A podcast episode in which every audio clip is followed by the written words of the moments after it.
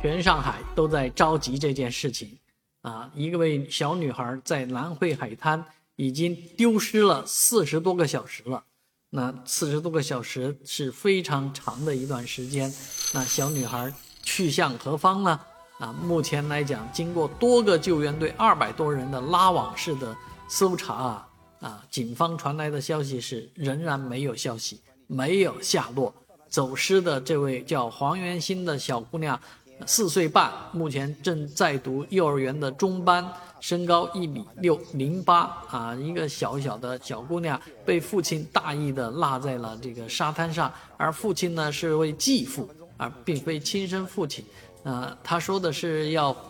回去取手机，啊，用时将会超过十二分钟。就这十二分钟当中呢，发生了悲剧。啊，据监控看到的小姑娘是在沙滩上真真正正的足足等了十分钟，就站在那个沙滩上站了十分钟。但是之后呢，她向海洋方向走去，啊，而 而这此时呢，可能有一些潮水或者某些潮汐的原因，啊，会在一千多人聚集的沙滩上呢，啊，不经意的把小女孩拽入大海当中。这是最大的可能性，所以警方正在请海洋专家正在分析潮汐，以以扩大这个搜索范围。啊，相信啊小女孩并不是因为人贩子的原因啊走失的，因为警方已经在这四十多个小时里面调阅了相关周围的视频监控视频，而这位小女孩的身影呢也被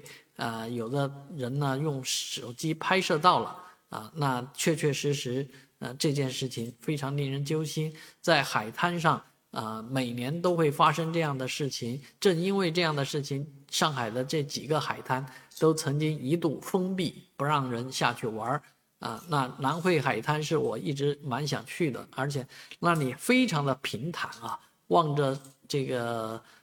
叫东海大桥，还觉得人气挺好的。啊，比比这个奉贤的海滩啊，比碧海金沙啊，比金山的城市沙滩那边呢，可能都要更啊更安全一点的感觉。但事实上，恰恰就在这样的地方，真的发生这样的一件悲剧啊，蛮令人心酸的。也觉得这件事情对于整个上海海滩滩涂的开发呢，一定也会产生负面的影响。